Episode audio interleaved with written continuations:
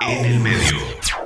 Comunicación telefónica más que interesante para poder conocer un poquitito más acerca de una noticia que nos llamó poderosamente la atención. El título que nosotros como medio de comunicación del interior encontramos en, los grandes medios del país habla de una droga que reduce el 81% la mortalidad por COVID eh, en, pacientes justamente que están eh, padeciendo la enfermedad. Es una droga que generalmente se utiliza para la hipertensión y se trata del telmisartán. Lo cierto es que el tratamiento fue parte de una investigación de miembros de la Facultad de Medicina de la UBA y estuvo a cargo y estuvo en la cabeza de esta investigación el profesor justamente de la Universidad de Buenos Aires, Rodolfo Rotling, que está en línea para charlar con nosotros.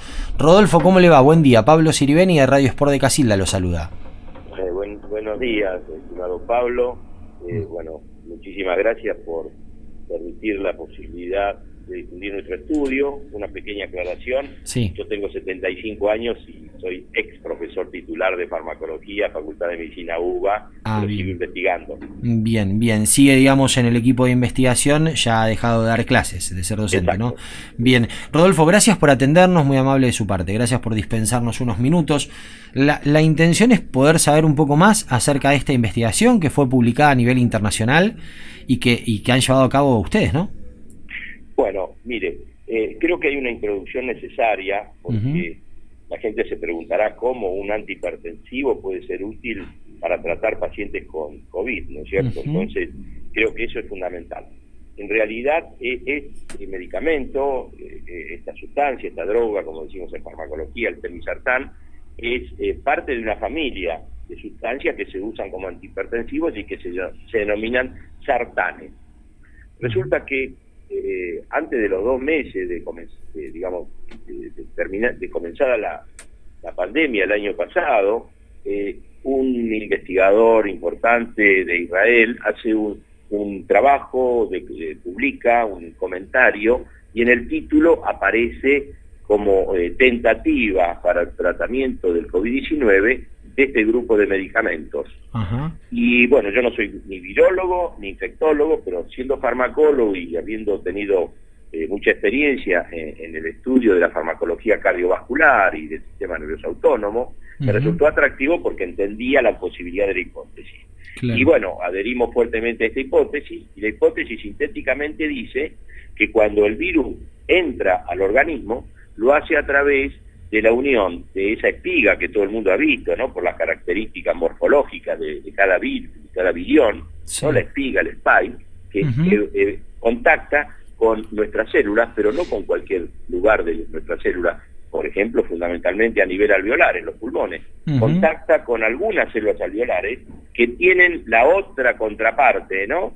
Este, para poder unirse, que eh, es eh, una enzima que se denomina AC2 la enzima convertidora 2, porque la enzima convertidora 1, que no interesa analizar ahora, era la más conocida. Claro. Resulta que esta enzima convertidora 2 en los pulmones y en, los restantes tejidos, también el corazón, el riñón, el sistema nervioso, etcétera, piel, eh, esta enzima transforma la angiotensina 2 en una sustancia eh, que no que no produce efectos eh, típicos de la angiotensina 2. Y la angiotensina 2 es buena para nuestras condiciones fisiológicas en concentraciones adecuadas, pero si no se inactiva, si no se transforma, aumenta bruscamente la concentración con los millones de, de que entran por la vía aérea en un paciente, eh, digamos que va a incorporar este, estos virus y va a desarrollar la enfermedad. Eh, depende de la carga viral, el grado de, digamos, de, de, secuestro de esta enzima y el grado de incremento de angiotensina 2. A medida que hay mayor concentración de angiotensina 2 en los tejidos, tenemos un efecto que ya se conoce hace más de 20 años. La angiotensina 2 produce inflamación y fibrosis. Y entonces, la hipótesis es que el virus, en realidad, de manera indirecta, produce la inflamación que lleva al fenómeno eh, agudo de neumonitis o neumonía bilateral típica de, la afectación, eh, digamos, importante del, del COVID-19 en los pacientes que luego desarrollan un incremento de esta afectación y tienen que ir a terapia intensiva, a, hacer respirados eh, y eventualmente, desgraciadamente, eh, con la muerte. De manera que, bueno, nosotros adherimos a esta hipótesis y ahora nos han escrito varios colegas del mundo de primer nivel que dice que después de nuestra publicación ya no es hipótesis, sino que es una realidad biológica que el virus actúa de esta manera.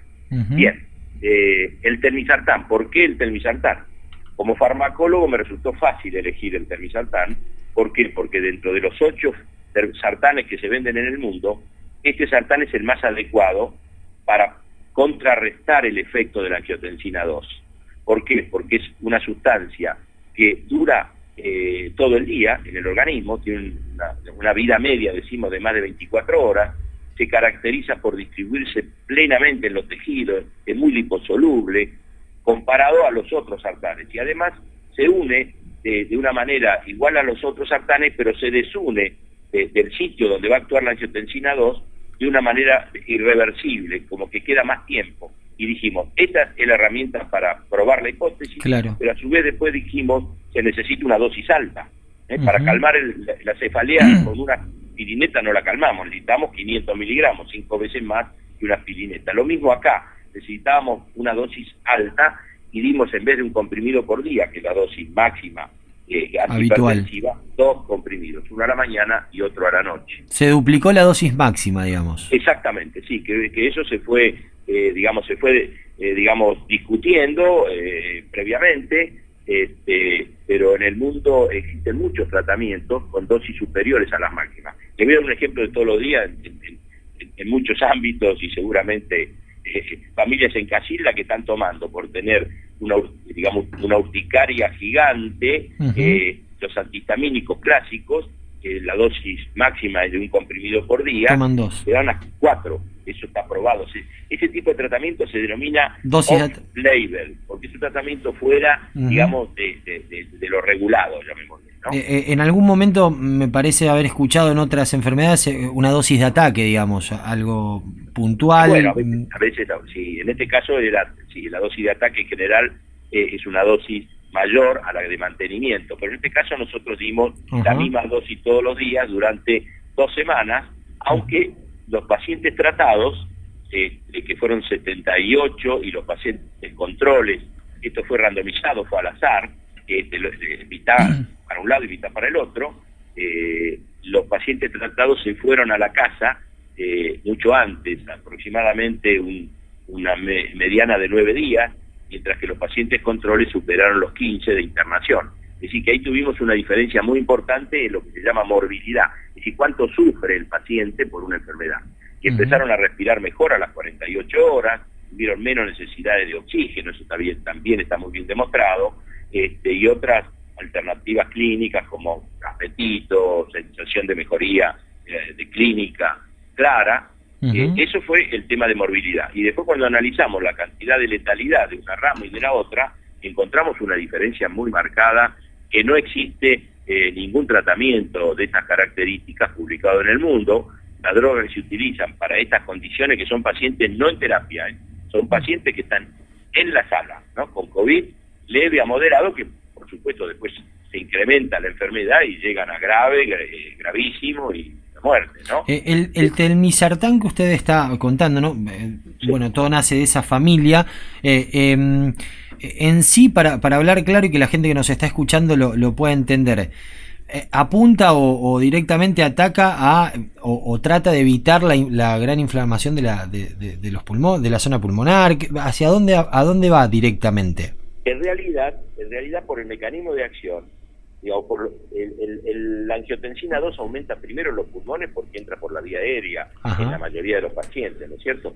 Pero la angiotensina 2 también se, se incrementa porque se, en el corazón también se inactiva por el mismo mecanismo, es decir, cuando los virus se multiplican, se replican en el pulmón, por sangre llegan a todos los tejidos. Y, en el, y cuando llegan al corazón, entran también por este mecanismo, aumenta la angiotensina 2 en el tejido miocárdico y por eso aparece la miocarditis, por eso también en el sistema renal aparece eh, afectación, eh, digamos, de la, de la, fisiología renal y del, grado de, digamos, de, lesión renal, eventualmente también el sistema nervioso, en piel. Eh, en la mayoría de los órganos, el angiotensina 2, por la llegada del virus, puede ser incrementado y generar inflamación. Ah, bien. Bien, entonces, eh, digamos, es, es, es, de amplio espectro, digamos, ayuda en un montón de aspectos, ¿no? Y, evita la inflamación en, en todos los órganos. Y, no solo, sí, le cuento algo, Pablo, que todavía no está estudiado, pero así como la hipótesis era razonable, hay que estudiarlo, pero es muchísimo más razonable pensar, teniendo en cuenta que la angiotensina 2 no solo produce inflamación, sino que produce fibrosis, se ha visto que con eh, eh, en los pacientes con COVID-19 tienen fibrosis en los pulmones y se considera que la fibrosis es la que produce el fenómeno de miocarditis, ¿no? la afectación en muchos, digamos, deportistas y demás. De manera que el tratamiento este no solamente, eh, digamos, está demostrando que actúa sobre el proceso agudo, sino que es factible que disminuya la afectación post-COVID, ¿no? claro. pero eso, eso, hay que... Hay que, hay que, hay que seguir desarrollándolo. Claro. Eh, eh, a ver, eh, es, es, muy importante esto, lo, lo, lo veo de verdad importantísimo y muy interesante. ¿En qué momento ustedes desarrollaron, en qué momento de la enfermedad, ustedes desarrollaron justamente esta fase investigativa con estas casi 100 personas eh, para poder llegar justamente a esta conclusión, porque durante toda la pandemia hemos encontrado diferentes tratamientos, ¿no? Se habló de la como preventivo, se habló de, diferentes desarrollos investigativos que nos llevaban a un resultado o a otro. ¿En qué momento de la enfermedad del paciente cuando recién es diagnosticado con COVID positivo, un paciente que está a punto de pasar a un estado grave? Bueno, ¿en, en qué momento se utiliza el telmisartán y este desarrollo que ustedes han llevado a cabo? Bueno, interesante esa pregunta, Pablo, porque creo que es clave tener una idea de qué es lo que hemos nosotros demostrado en este ensayo clínico, por un lado. Nosotros teniendo en cuenta, eh, digamos, la hipótesis, y por ser farmacólogo pensando en el tratamiento, eh, digamos, en dermatología con los antihistamínicos, porque los antihistamínicos para actuar sobre la, la urticaria, la urticaria se produce por una sustancia equivalente en términos de lo que está generando que se llama histamina. Y nosotros acá estamos atacando a la angiotensina, que produce inflamación. La histamina también produce inflamación. Entonces, con la, con la histamina que produce inflamación, los dermatólogos vieron que con un comprimido no funcionaba, dieron cuatro. Entonces nosotros dijimos, de manera equivalente, hacemos lo mismo. Pero también se sabe en dermatología que cuanto eh, antes se dé el antihistamínico de manera, eh, digamos, eh, eh, lo más temprana posible a la afectación, es siempre más efectiva. Por lo tanto, para poder eh, probar la hipótesis, nosotros definimos que lo antes posible luego del diagnóstico y, lo antes posible luego del inicio de los síntomas. Por eso el ensayo clínico es hasta, digamos, hasta el quinto día del, del, inicio de los síntomas, no más de cuatro. Eso fue lo que hicimos en el ensayo clínico. Ah, bien, digamos, ni bien comenzado. En, pacientes que, que van a ser internados en sala. Pero le cuento algo que es interesante, pero a título de lo que hay que seguir. Perdón, perdón doctor, porque me, interesa dejar esto claro.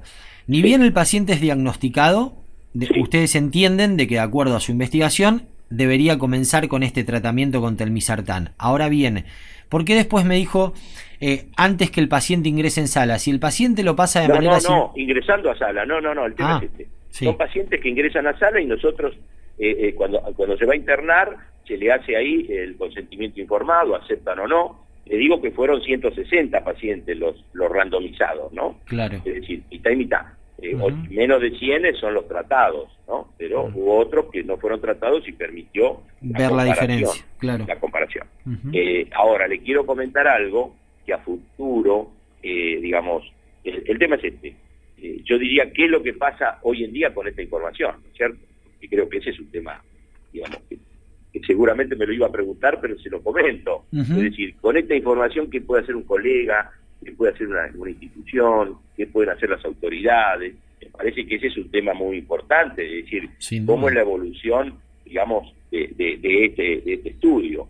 Eh, en función de estos resultados, los colegas que leen el trabajo porque eh, no todos los pacientes pueden ser tratados, aunque estén en estas condiciones. Por ejemplo, una embarazada no puede ser tratada.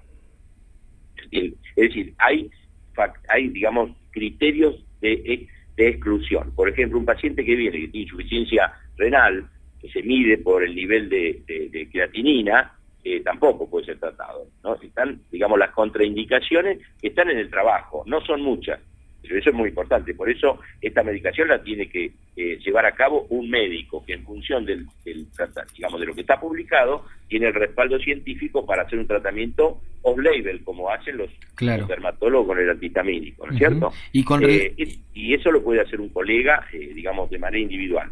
A nivel de las instituciones, yo creo que los colegas me parece que razonablemente tendrían que, si están de acuerdo en hacer esto, eh, hacer firmar, porque es institucional, un consentimiento informado del paciente de que, de que va a ser tratado.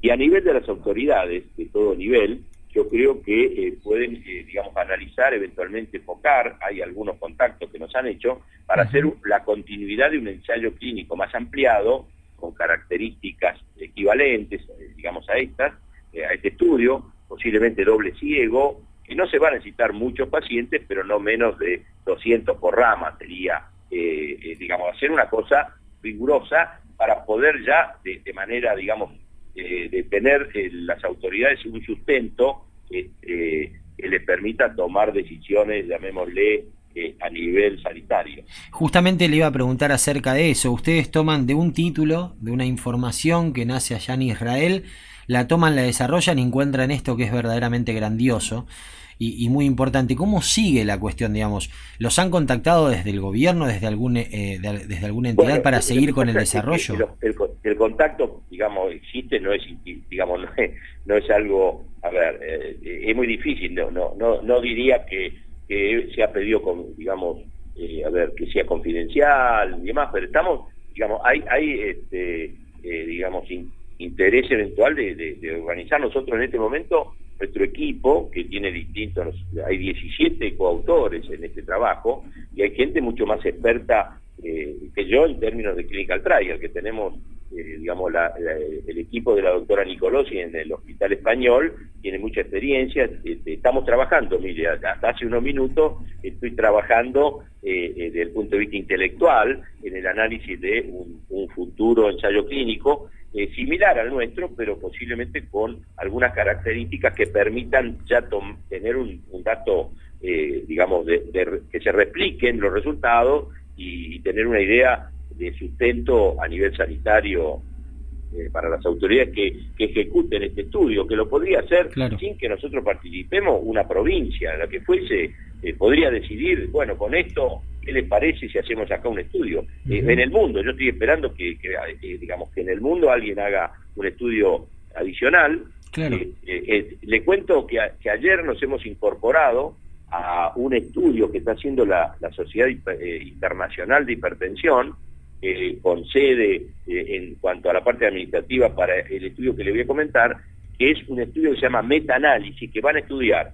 Hasta ayer tenían dos ensayos clínicos relacionados a sartanes y nosotros nos incorporamos, veremos qué significa el décimo tercero, pero llegamos justo a tiempo porque era el último día y nos dijeron, bueno, a última hora, por Australia, por el cambio horario, bienvenidos a bordo. Veremos qué pasa con el, el metaanálisis comparando los sartán, que hay varios, varios trabajos dentro de esos 12, eh, el valsartán es un estudio interesante de, Holanda, que me, interesa porque ese tiene una dosis eh, no doble, pero sí la dosis máxima, los, los, los lo han dado con dosis bajas, por eso no funcionó. Nosotros publicamos un, segundo trabajo, en el primero fundamentamos por qué eh, íbamos a emplear el tenisartán, y en el segundo trabajo comparamos los estudios que había en el mundo con los sartanes y considerábamos que las dosis eh, que estaban dando eran, eran bajas.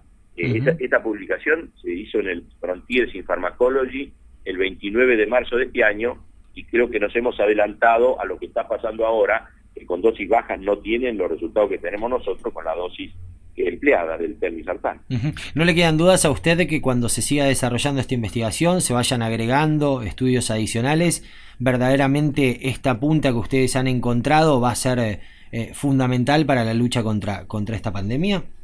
Yo tengo, le cuento algo de gente que, porque uno está inmerso, ¿vio? Pero tengo la frase de del doctor Naveira, un hombre de la, de la farmacia, digamos farmacéutico, pero eh, este, hombre de la industria farmacéutica, fue un director técnico muchos años, gerente general de una compañía nacional, me dice, Rotri, estudiando esto, eh, tiene un enfoque más, digamos, de lo, de lo que pasa eh, ¿no? en el campo terapéutico.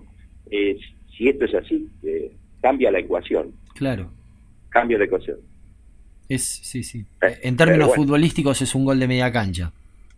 Y yo creo que tuvimos suerte. Esto me hace acordar al gol que nos hicieron que nos hizo el arquero de Vélez. ah, claro, sí, José Luis Chilaver. Eh, eh, pero que, que, mm, la verdad que es un descubrimiento increíble. A, mí me quedó solamente esto. Usted me hablaba de 17 personas que trabajan en el equipo. ¿Todo el equipo de trabajo de, que ha desarrollado esto pertenece a la Universidad de Buenos Aires?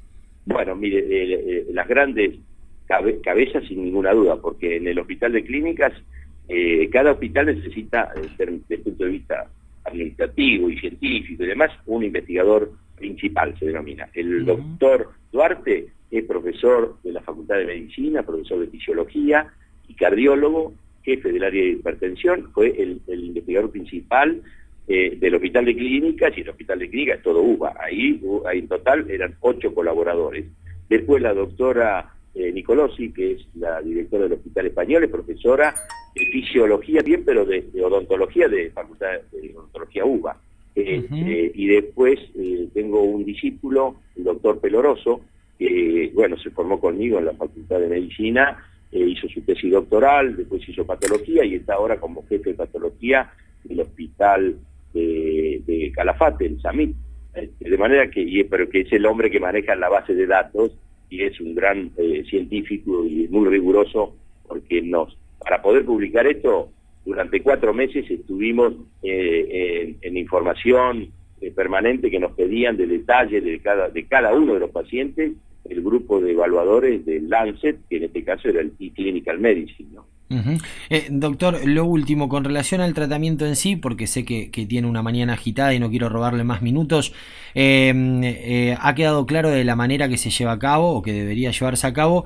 En pacientes asintomáticos, usted, digamos, no, aconseja que profesionales de la salud lo utilicen. mire, le cuento algo que es lo que me parece razonable a mí, pies, pero esto es un debate con, colegas que de acuerdo al criterio. Si hay un paciente que tiene el diagnóstico de COVID-19 hoy y es un paciente que tiene más de 60 años, que tiene hipertensión arterial, porque esta droga se da a hipertensos y a no hipertensos, no tiene nada que ver el hecho de que sea antihipertensiva. ¿eh? La mitad de los pacientes tenían hipertensión, pero no tratados con este tipo de drogas para no ensuciar, digamos, el, el experimento clínico, claro, obvio. Bien, entonces, pues, un paciente de más de 60 años, es decir, con, con mayor eh, potencial riesgo por, por, por, la edad, que sea hipertenso, diabético, este, no digo más, si, si además es obeso, eh, bueno, yo entraría a analizar la posibilidad de administrarle este fármaco que demostró no tener efectos adversos a pesar del doble de dosis, porque este grupo de fármacos, con las dosis máximas aprobadas, se consideran los efectos adversos que son similares al placebo, se llaman en inglés placebo light, eso está escrito. De manera que nosotros encontramos lo mismo, nada, ningún efecto, no hubo hipotensión arterial, de manera que ante un riesgo eh, de esas características eh, podría considerarse, pero si no, no sería eh, solamente en pacientes que tienen cierta sintomatología, que sería lo adecuado.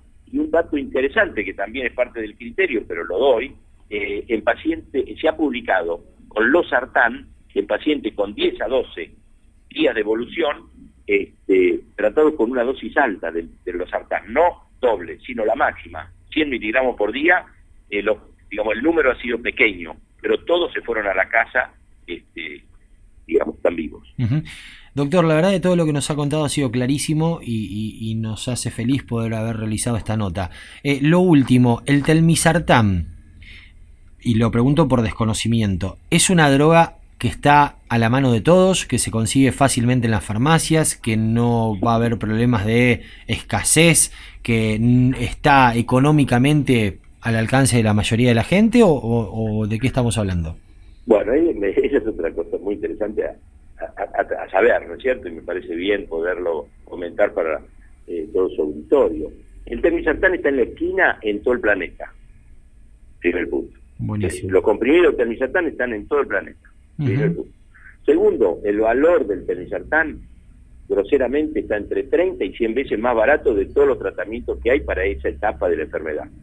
De manera que eh, es, accesible, eh, digamos, de manera que esa sería la respuesta. Eh, no es un gol de media cancha, es un gol de arco arco, creo. Em, Dios quiera, Dios quiera. Eh, si usted me pregunta qué creo, estoy convencido.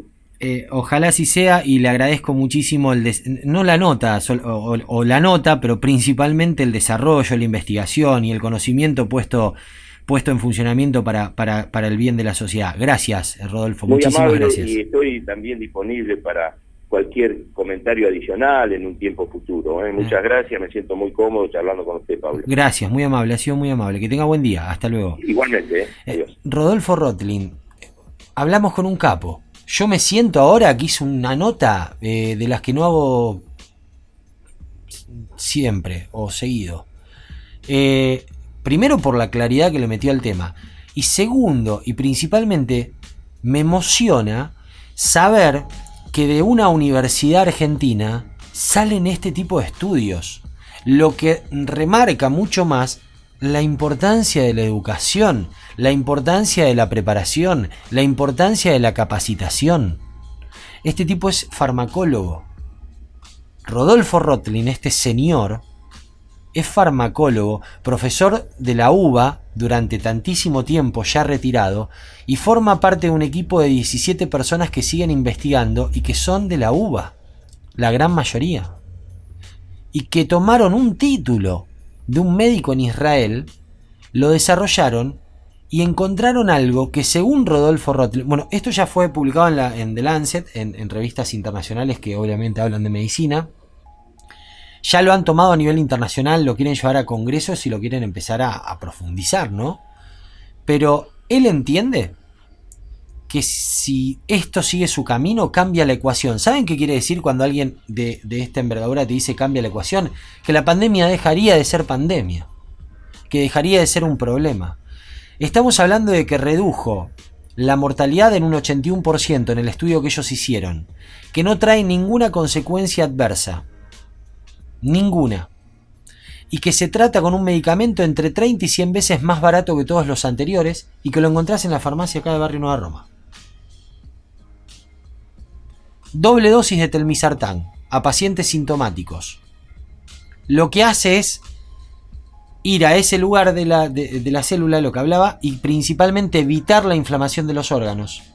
Retrasar la inflamación de los, de los órganos. Que justamente la inflamación de los órganos es lo que termina generando la muerte muchas veces en la gente, esa neumonía bilateral que le llaman, o la miocarditis que viene de post-COVID.